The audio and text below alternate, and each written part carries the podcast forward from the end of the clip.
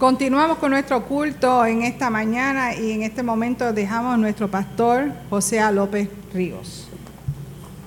Dios le bendiga, mis hermanos. El- la lectura de la palabra estará a cargo del pastor Edgardo López. Pastor. Dios les bendiga, iglesia. La palabra del Señor que va a ser utilizada para el mensaje de esta mañana se encuentra en el Evangelio de Juan, capítulo 15, versículos 13 al 17. Juan 15, versículos del 13 al 17. Dice así la palabra del Señor. Nadie tiene mayor que este, que uno ponga su vida por su- sus amigos. Vosotros sois mis amigos si hacéis lo que yo os, os mando. Ya no os llamaré siervos porque el siervo no sabe lo que hace su Señor, pero os he llamado amigos, porque todas las cosas que oí de mi Padre os las he dado a conocer. No me elegisteis vosotros a mí, sino que yo os elegí a vosotros y os he puesto para que vayáis y llevéis fruto, y vuestro fruto permanezca, para que todo lo que pidiereis al Padre en mi nombre, Él os lo dé. Esto os mando, que os améis unos a otros. Oramos. Padre Santo y Padre Bueno, te alabamos, te bendecimos y te damos gracias. Gracias, Padre, por tu palabra. Palabra que es viva, que es eficaz. Palabra que nos alimenta, palabra que nos confronta y que nos conforta, Señor. En esta hora, Señor, presentamos esta palabra ante ti.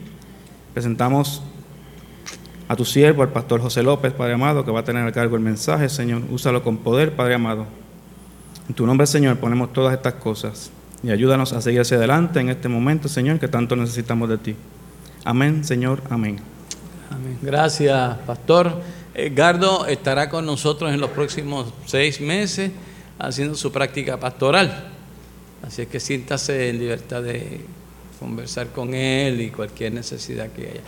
Por favor, tengan a bien sentarse.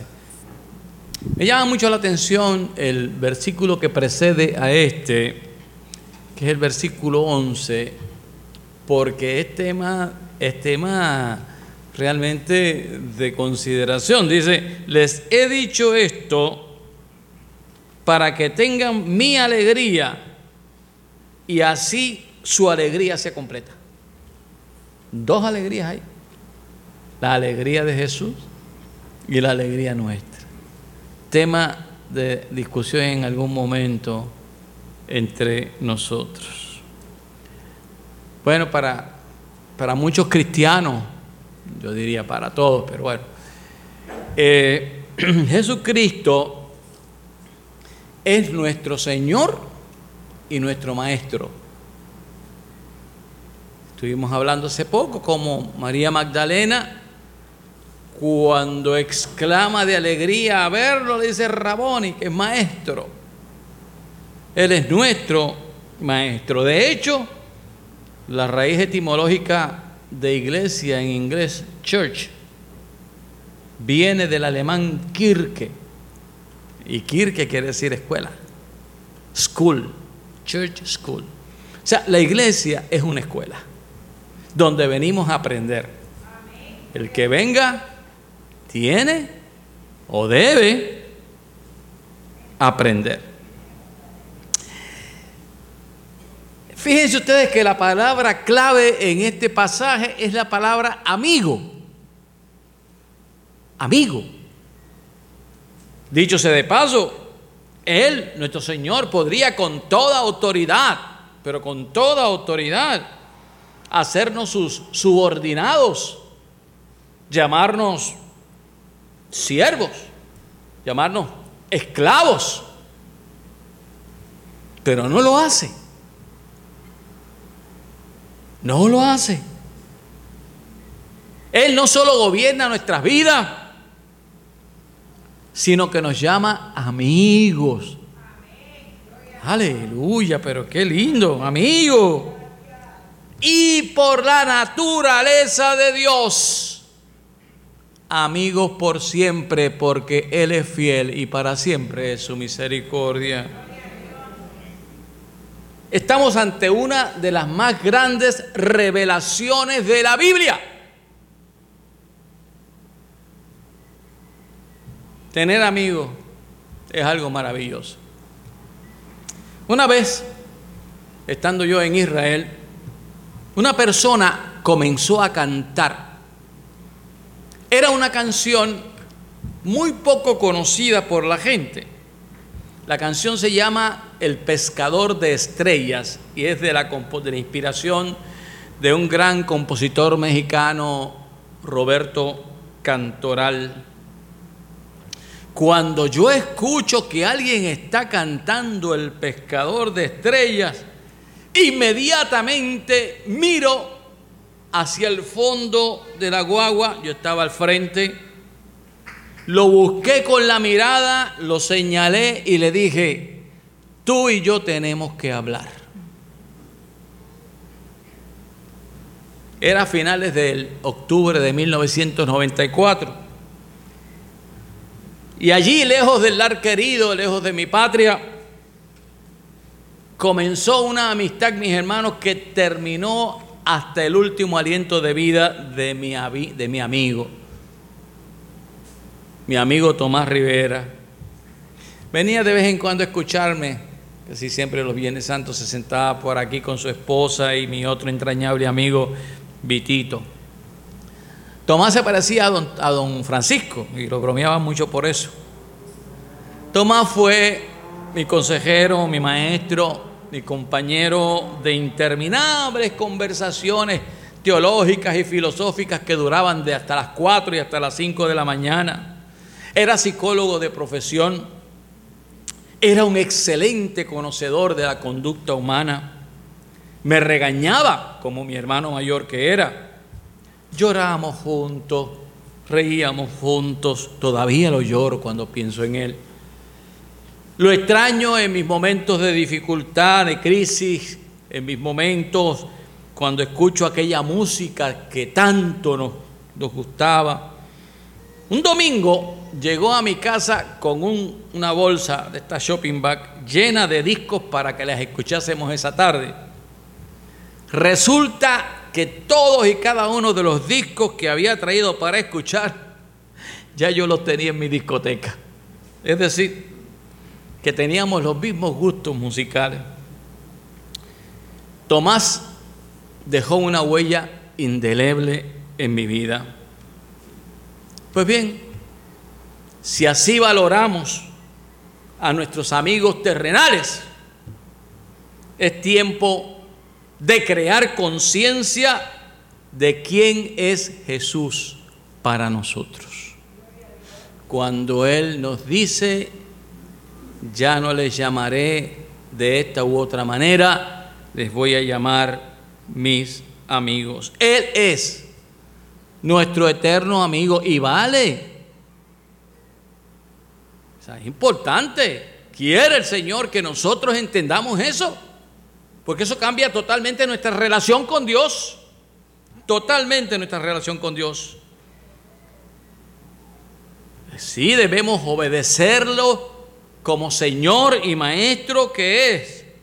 Y si debemos obedecerlo como Señor y Maestro, cuánto más cierto es que debemos conocerlo y amarlo y estimarlo como nuestro amigo fiel.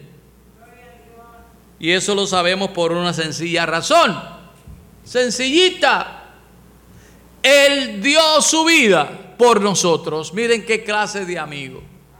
Él dio su vida por ti y por mí. El versículo 13 con el cual hemos comenzado en esta mañana dice, nadie tiene mayor amor que este, que uno ponga su vida por sus amigos.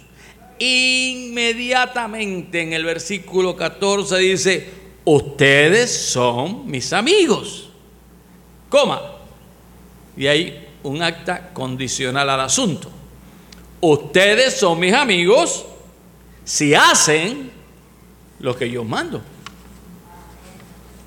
Lo que implica, por definición, que pudiéramos en algún momento convertirnos en enemigos de Dios. No que Él deje de ser amigo, no que sea enemigo, no lo es. Nosotros, si no hacemos lo que Él nos manda, cancela, entonces ya no somos amigos. Y si no somos amigos, pues bueno. Ahora la Biblia nos dice que, que, que Jesús es ese amigo que nunca nos deja. Nunca nos deja. Vamos a hablar un poco del Evangelio de Juan. En muchos templos, en Europa especialmente, en Estados Unidos, hay unos, hay, unos lugares que se llaman vitrales, que son hermosos, son representaciones artísticas de la vida, de personajes de la, de, la Biblia. Y en esos templos eh, se representan a los evangelistas, a, a, Mateo, Marcos, Lucas y Juan. Eh, por ejemplo, Marcos se representa con la figura de un hombre. El Evangelio de Marcos se representa con la figura de un hombre. ¿Por qué con la figura de un hombre? Porque en el Evangelio de Marcos se muestra a Jesús de forma sencilla, de forma directa. Es donde se describe al Jesús humano, el Jesús que tiene hambre, el Jesús que le da sueño, el Jesús que se enfada. Por otro lado, tenemos la representación de Mateo, que es representado, valga la redundancia, por un león. ¿Por qué por un león? Porque Mateo ve en Jesús al Mesías, al león de la tribu de Judá. Y Mateo está redactado en términos de que los judíos lo entiendan. ¿Cómo está representado Lucas? Lucas está representado como el buey. ¿Por qué el buey? Porque representa al Jesús como aquel que sirve, como un animal de servicio. El Hijo del Hombre vino a servir, no para ser servido como un animal de sacrificio en el altar, porque en el altar de Jerusalén se sacrificaban los bueyes. Lucas entonces representa al gran servidor de la humanidad, aquel que se dio en sacrificio por la humanidad. Pero hasta aquí, estos son los evangelios sinópticos, Mateo, Marcos, Lucas. Se dicen sinópticos porque traen la misma historia del Señor desde diferentes ángulos. Supongamos que estamos en un estudio de televisión, aquí hay una cámara, allá hay otra cámara y allá hay otra cámara. Entonces, de acuerdo al ángulo, usted va a ver diferentes eh, figuras del Señor, es la misma, pero de diferentes ángulos. Esos son los sinópticos, Mateo, Marcos y Lucas. Pero Juan, Juan es otra cosa. El Evangelio de Juan está representado por un águila. ¿Por qué por un águila?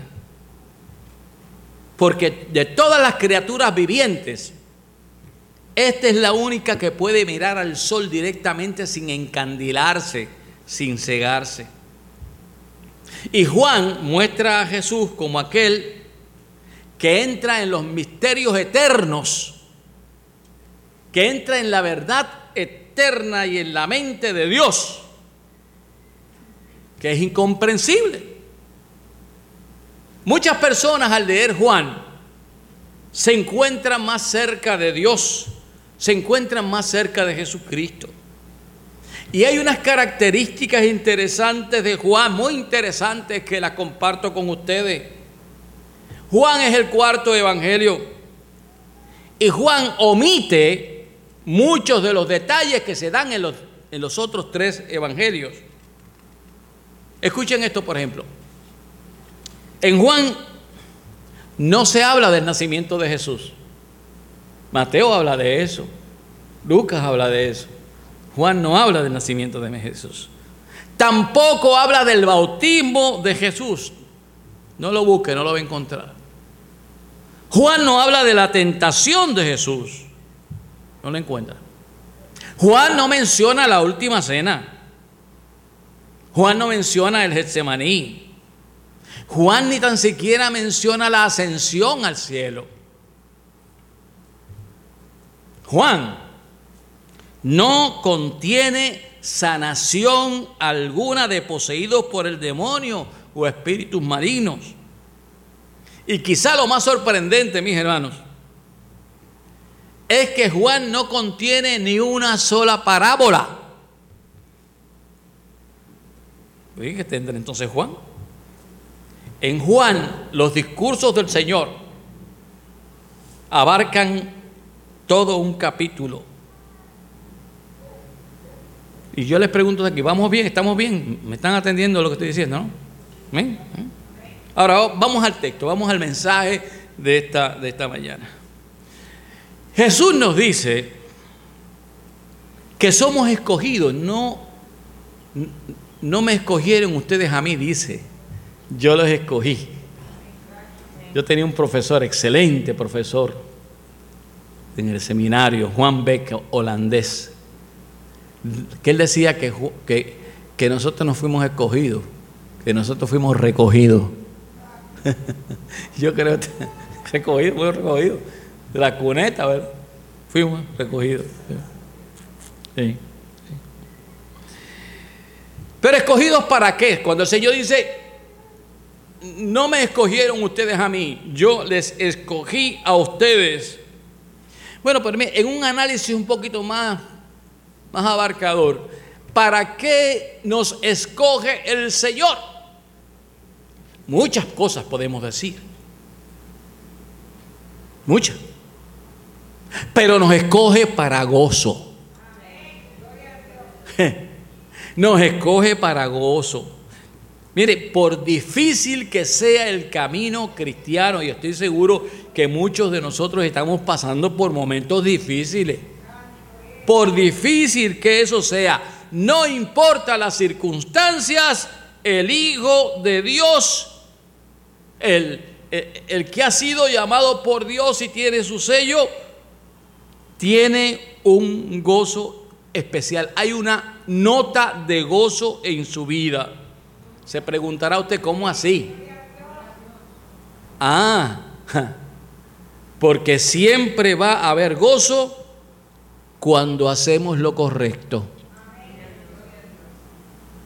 Usted hace lo correcto usted tiene gozo. Usted no hace lo correcto, ahí no hay gozo que valga. Ustedes son mis amigos, dice el Señor, si hacen lo que yo les mando. Para, para, para. Aquí hay una condición. Sea, ustedes son mis amigos, coma, si hacen lo que yo les mando. O sea, que no es algo automático. Son mis amigos si ustedes hacen lo que yo les mando. Yo no me canso de expresar en estos treinta y tantos años que llevo acá. No me canso de expresar que un verdadero cristiano, por definición, por definición, hermano, tiene que ser una persona que refleje el gozo de Dios. No hay de otra. El cristiano debe ser el caballero sonriente de Dios. La cristiana debe ser la dama sonriente de Dios. Un cristiano, y voy a hacer una salvedad aquí antes de proseguir. Cuando yo digo cristiano, incluyo a las cristianas. Yo soy un fiel seguidor de la Real Academia de la Lengua Española, del lenguaje, que ha establecido ya que no hay que estar con esto de cristianos y cristianas, niños y niñas, eh, esto y lo otro. O sea, yo escuché una vez en una conferencia a una persona docta de universidad decir, yo me acuerdo como ahora, y dije, Dios mío, ¿hasta dónde hemos llegado? dijo esa, esa persona, hay que estar alertas y alertos. ay, bendito, hasta dónde hemos llegado. Ah, me parece que esto llega a algo que apunta a una polarización con un movimiento que no siempre tiene la razón. Pero volvamos entonces al asunto que nos trae a estar aquí. Un cristiano apocado, un cristiano apagado, un cristiano amargado, un cristiano poco dado a ser amable, un cristiano que no saluda, un cristiano que no sonríe, es una total contradicción. Una total contradicción. Porque nuestro rostro debe reflejar nuestra condición espiritual, emocional y mental. Ahora en el siglo XXI y siempre debe ser así. Hay un exégeta, uno de mis exégetas favoritos, William Barclay, que dice que nada ha hecho tanto daño a la cristiandad como dar la impresión de que el cristiano debe ser de cara larga. No, es incompatible realmente. Hay momentos en que estamos tristes, no hay duda de eso, eso esa es la excepción. Pero el cristiano como tal debe ser una persona optimista, positivo. Miren, esos cuadros que usted ve por ahí en algunos lugares de santos mirando al cielo con ojos de cordero degollado, dan ganas de llorar. Eso no refleja lo que es un verdadero creyente. Me dan ganas de llorar también cuando vemos las películas mexicanas de la década del 50, que vemos un Jesús casi caminando por el aire y hablando así. Jesús no era así, quítese de esas cosas. Eso es una enajenación. El Señor era un líder, Jesús era un líder. Era una persona con magnetismo. Era una persona con sentido del humor.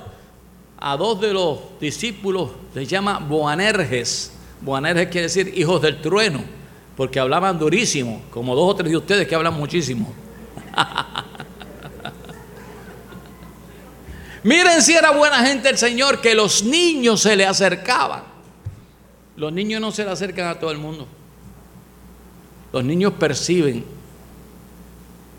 Se le acercaban los niños. En otras palabras, el Señor era un tipo buena gente el Señor invitaba a conocerle. Saqueo estaba encaramado en un árbol porque quería saber quién era el Señor. Por otro lado, no perdamos de vista esto. El cristiano es un pecador. Somos, de hecho, pecadores. Usted y yo somos pecadores. Ah, pero hay un pero somos pecadores redimidos. Redimidos quiere decir que hemos sido comprados por un precio. En varias predicaciones yo he explicado el acto de la redención que se daba en las cortes romanas. La vida de Dios Hijo, ese fue el precio. Ese fue el precio, ese fue el precio por estar aquí y tener la seguridad de salvación. Si confiamos en Él, si creemos en su palabra. Y en esa verdad es que reside nuestro gozo, que tendremos cantazos por aquí, macetazos por allá, dolores por allá, caídas, pero el gozo es incólume. Ahí estamos en esperanza. Pero ¿cómo vamos a estar apocados entonces? ¿Cómo vamos a andar serios? ¿Cómo vamos a andar tristes si caminamos junto a Jesús? Por supuesto, vuelvo y recalco, si hacemos lo que la palabra nos manda a hacer. Hay algo más. Jesús nos recuerda que somos escogidos pero escogidos para acá. Ya dijimos que escogidos para el gozo, pero eso, eso va más allá. Somos escogidos para amar, no para odiar. Somos enviados al mundo, dice él, aquí en la palabra lo hemos leído, somos enviados al mundo para amarnos los unos a los otros. Paradójicamente, a veces parece que hemos sido enviados para competir los unos a los otros. Hay instancias en algunas iglesias que sus reuniones de conjuntas de miembros vienen a ser un acto de fiscalización. Reuniones llenas de sospechología. Reuniones donde se le falta el respeto al tesorero, se le falta el respeto al grupo de finanzas, se le falta el respeto al pastor, porque en vez de reunirse para celebrar las bendiciones que Dios nos da, se hacen presente para fijarse en los cinco chavos y quieren saber en qué se gastaron. Miren mis hermanos, el cristiano tiene que vivir de tal forma que muestre lo que significa amar a su hermano. Y es aquí donde el Señor hace otro de sus requerimientos. Escogidos para gozo, escogidos para amar. Pero si le preguntásemos, ¿qué derecho tienes, Nazareno, para demandar que nos amemos los unos a los otros. ¿Con qué autoridad nos mandas hacer eso? Su respuesta está contenida en el versículo 13. Nadie tiene amor más grande que el dar la vida por sus amigos. Y es precisamente lo que yo he hecho. A Tomás le dijo, mira mis manos, mira mi costado, mira mi espalda destrozada por los azotes. En otras palabras, mis hermanos, Él sí tiene autoridad para ordenarnos que nos amemos los unos a los otros, porque se dio, porque dio su vida por usted y por mí. Mucha gente habla de amarse los unos a los otros, pero es lo último que hacen. Se olvida que si Él nos manda a amarnos, es porque su vida Él ya cumplió en sí con eso. Seguimos, ¿por qué más? El Señor nos llama sus amigos. Nos dice que ya no nos llamará esclavos. Páralo ahí. Ya no son esclavos, ya son mis amigos. Como ustedes notaron, aquí hay un adverbio, un adverbio de tiempo. Ese adverbio de tiempo es el ya. Ya significa en este contexto, antes no lo eran, ahora sí. En otras palabras, éramos esclavos, no éramos amigos. Pero a partir de ahora van a ser mis amigos. Ahora son mis amigos. Señor nos llama amigos. Entonces, detenemos, tenemos que detenernos aquí para esta expresión y, y ahondar un poquito en esta expresión. esclavo, esclavo. Miren mis hermanos, miren mis hermanos, esa palabra no nos dice mucho a nosotros. No nos dice mucho a nosotros. ¿Ha visto usted alguna vez un esclavo? Yo no creo. Pero para aquellos que por primera vez escucharon al Señor hablar de esto, eso sí les hacía mucho sentido. Ellos entendían de lo que se trataba porque estaban inmersos en una sociedad llena de esclavos.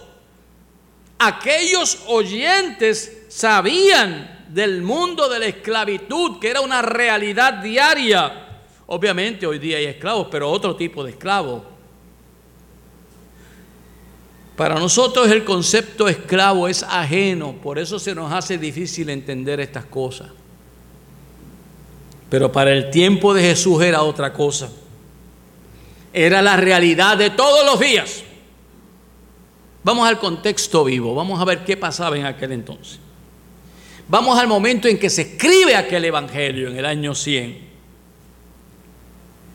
La palabra que Juan utiliza para esclavo en griego es doulos o dulos. Esa es la palabra que... Y dulos, escuche bien, no describe a una persona sometida, no describe a una persona abusada como lo fueron nuestros hermanos africanos en siglos pasados, las barbaridades que cometieron los bandidos de la sociedad occidental con nuestros hermanos. En algún día tendrán que, no sé cómo, el Señor se encargará de eso, que pagar esas barbaridades que hicieron con nuestros hermanos. Pero ese tipo de esclavo no es el que menciona aquí el Señor. Dulos es el término que describe a un esclavo especial. Habían médicos esclavos, ¿lo sabía usted? Abogados esclavos, maestros esclavos. ¿Por qué? Bueno, porque en aquel entonces si alguien iba a la quiebra, no podía pagar, no había tribunal federal donde usted pudiera radicar un artículo 7 de la ley de quiebra. Usted tenía que cumplir con su vida, con una vida de servicio hasta que pagara el último centavo de su deuda. ¿Y cómo lo hacía? se convertía en esclavo. En nuestro caso, dulos. Que es la, la manera también que el Señor, a lo cual se refiere como esclavo del Señor. No hay vergüenza en ser esclavo del Señor. Era un título de gran honor. Ahora ponga, ponga atención a ver si lo que yo le digo es verdad. ¿Quién era Moisés? Moisés era siervo de Dios, esclavo de Dios. Deuteronomio 34:5 lo dice así. Josué era esclavo de Dios o siervo de Dios. David era siervo de Dios, Pablo fue siervo de Dios, Santiago fue siervo de Dios. Los grandes hombres de la Biblia consideraban un privilegio llamarse siervos del Altísimo. Sin embargo, en, este, en, en esta expresión del Señor, Jesús nos dice a través de Juan, ¿saben una cosa?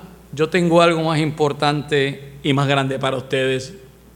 Ya no son siervos, ya no son duros, dice el Señor. Ahora son mis amigos.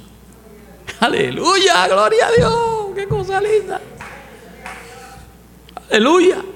Él nos ofrece la posibilidad de una intimidad con Dios que nunca antes los grandes siervos de Dios conocieron. Eso es grande. Gloria a Dios por eso. Gloria a Dios por eso. Pero no se queda ahí. En un momento como este viene la historia, esa gloriosa materia que tanto amo, para darnos otra pincelada de lo que Jesús te quiere decir en esta mañana. Escucha bien, pon el oído en tierra. Despierta si estás dormido. Ese concepto de ser amigo de Dios tiene un trasfondo histórico. No surge de la nada. Mire bien lo que la, Biblia, la Biblia dice que Abraham, Abraham fue amigo de Dios. Eso lo dice Isaías 41:8.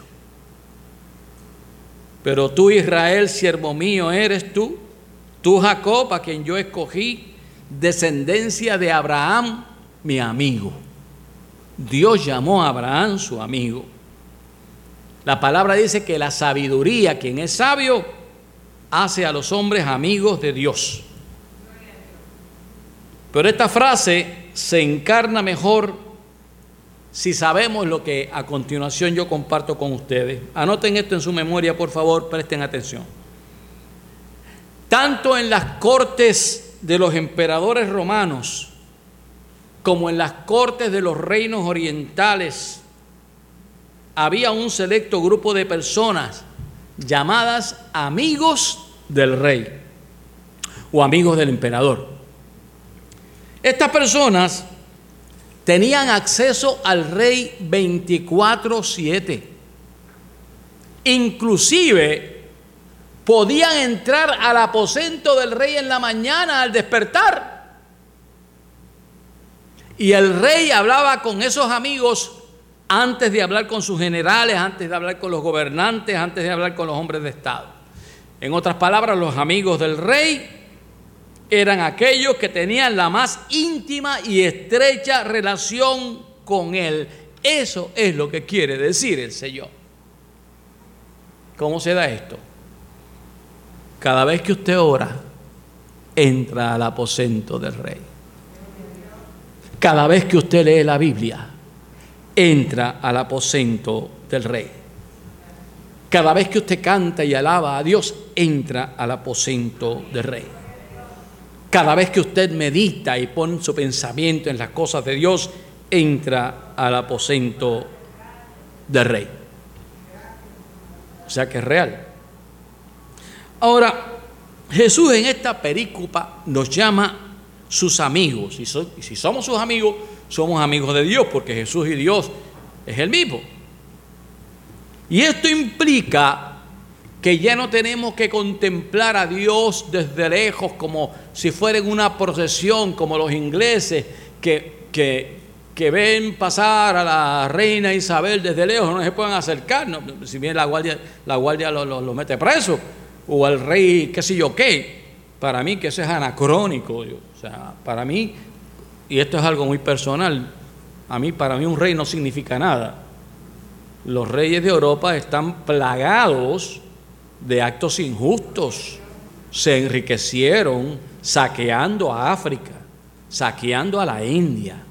Así es que a mí no me impresiona eso de aquí no, gracias al Señor, nuestro sistema de vida no reconoce la nobleza. Gloria a Dios por eso. La constitución dice que todos somos hechos iguales. De manera que en ese sentido nosotros no somos esclavos. Los esclavos no tienen acceso ni, acceso a la presencia del amo, nosotros sí. nosotros no somos el populacho que vemos desde lejos. Ay, Dios mío. Gente que paga 400 pesos por ver a un artista decir cuatro barbaridades feas, vestir estrafalariamente. Y si pueden coger el, autógrafo, y qué vergüenza. Cuidado con los cristianos que están en esa vaina. Cuidado. O sea, el Señor, mis hermanos, nos, va, nos da a través del sacrificio, ese sacrificio de morir por nosotros, nos da el tener intimidad con Dios. De modo que Dios no es un extraño a la distancia. Dios es nuestro amigo cercano. Termino con esta verdad. El Señor no solo nos ha escogido para tener tremendos privilegios, Dios nos ha bendecido cuando lo recibimos en nuestro corazón, cuando lo hacemos nuestro en nuestra alma él nos llama socios. Él nos llama compañeros. La palabra compañero tiene un significado muy hermoso. ¿Qué quiere decir compañero? Viene del latín cumpanis. ¿Qué quiere decir cumpanis? Aquel que comparte el pan. Eso quiere decir compañero. Cuando usted dice compañero a alguien, implica que hay tal intimidad que usted comparte el pan con ellos. Recuerden cómo el Señor compartió el pan en la Santa Cena. Alabado sea su nombre. un siervo o un esclavo nunca podría ser aliado o compañero de un rey. Podría ser aliado de Dios. De hecho, la ley griega establecía y define al siervo o al esclavo como una herramienta de trabajo, una cosa. No era ni tan siquiera ser humano. El amo nunca compartiría con su siervo sus pensamientos. A un siervo sencillamente se le ordena hacer eso y tiene que hacerlo, punto. No hay razón, no hay explicación alguna para tal, orden. Por eso es que estas palabras, mis hermanos, cobran sentido, cobran vida, cuando el Señor nos dice, ya no los llamaré siervos, porque el siervo no está al tanto de lo que hace su amo. Les he llamado amigos porque todo lo que a mi padre le oí decir, se lo he dado a conocer a ustedes. ¿Escuchó bien usted? ¿Escuchó bien? Yo no los llamo siervos, porque el siervo no está al tanto de lo que hace su amo.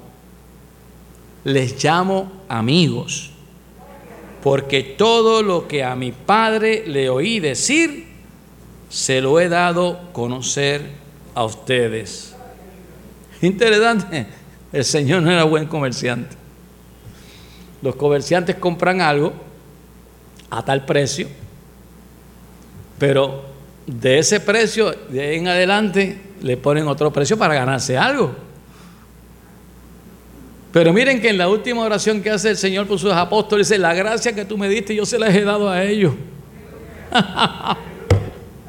La gracia que tú me diste, se la he dado yo a ellos. ¿Usted escuchó bien eso? Jesús nos ha dado el honor, el honor de hacernos conocedores y colaboradores de su agenda divina. Dios en su Hijo amado ha compartido su sentir. Dios ha abierto su corazón a nosotros a través de la, de la Biblia. Por eso la gran decisión está frente a nosotros, frente a ti y a mí. Y esa decisión es la de aceptar ser socios, la de aceptar ser colaboradores de Dios. Y créame mi hermano y mi hermana que usted puede rehusar ese privilegio si gusta. Pero tendríamos que ser muy cabeciduros si rechazáramos tal invitación tal oferta. Aquí nos detenemos. Hay mucho que pensar en torno a lo que hemos dicho. Hay mucho que pensar en torno a la palabra de Dios y lo que la palabra de Dios exhorta y manda. Pero le toca a usted decidir qué papel va a jugar en ese plan de Dios. Hablando de juegos, y para que usted vea lo que es importante, cuán importante es el testimonio cristiano. Frente a un colmadito del barrio Atotejas de Bayamón, estaba jugando don Jacinto, jugando domino con tres personas más. Jacinto no iba a la iglesia, su esposa sí iba a la iglesia. De manera que esa noche llega la guagua a traer a doña Providencia, así se llama la esposa de don Jacinto. Y uno de los que jugaba, que estaba metido en palo, llamado Rosendo, dice, mira para allá, qué trulla de tontos, creyendo los embustes del pastor y arriba le dan chavo. Hasta ahí duró el juego. Como un resorte, Jacinto se ha levantado, pero no solamente se levanta, sino que le da un manotazo a, la mesa y los dominos caen en Vega Baja, desparramados por el suelo. Y con ojos centelleantes le dice a Rosendo, te voy a decir una cosa. Esa mujer que se bajó de esa guagua, es mi esposa. Y no es tonta. Es una sierva de Dios. Es una mujer virtuosa. Es una mujer de oración. Y te voy a decir más, yo conozco a su pastor, que es un hombre bueno, es un hombre serio, es un hombre humilde. Así es que o te disculpa o si no, este puño te va a borrar de la boca lo que has dicho. Canto de... Y le dijo dos o tres cosas que no voy a mencionar. Obviamente Jacinto pudo haberle dado un puñetazo a aquel muchacho, pero el hombre chilló goma y jamás volvió a ese lugar. Doña Providencia, su esposa, era una mujer virtuosa. Tan virtuosa que hasta su esposo inconverso lo reconocía. Hermanos y hermanas, quiera el Altísimo que nuestro testimonio haga posible que aquellos que nos ven actuar en nuestra vida, en esa vida cotidiana, nos conozcan como amigos de Dios, como amigas de Dios. En otra ocasión iremos sobre estos versículos nuevamente, que falta muchísimo que hablar de esto. Entre tanto, les pido, y por favor no me comparen con la señora esa de, de, de, la corte, que da el malletazo. Pero dice algo muy lindo al final, ¿no? Entre tanto, seamos amables, seamos entusiastas, seamos imitadores de Dios, seamos invitadores a la iglesia, seamos servidores alegres, sobre todo ame a su iglesia, ame a su pastor, trabaje en la obra, porque todas esas cosas son parte de ser amigo de Dios. Vamos a dar esperanza, vamos a dar optimismo, porque esa es una de las maneras para que se nos conozca como amigos de Dios. Amén. Amén. Vamos a orar. Y ahora, Señor, despide a tu pueblo en paz, porque tu palabra ha sido derramada en nuestros corazones. Nos toca a nosotros ahora trabajar con ella y conforme a tu propósito imitar a tu Hijo amado Jesucristo. Que tu bendición sea derramada sobre nuestras vidas. Que la gracia de tu bendito Hijo Jesús, nuestro amigo, sea siempre sosteniéndonos. Y que la poderosa presencia y consolación del Espíritu Santo permanezca en nuestros corazones ahora y por siempre. Amén. Vayan en paz, hermanos. Dios les bendiga.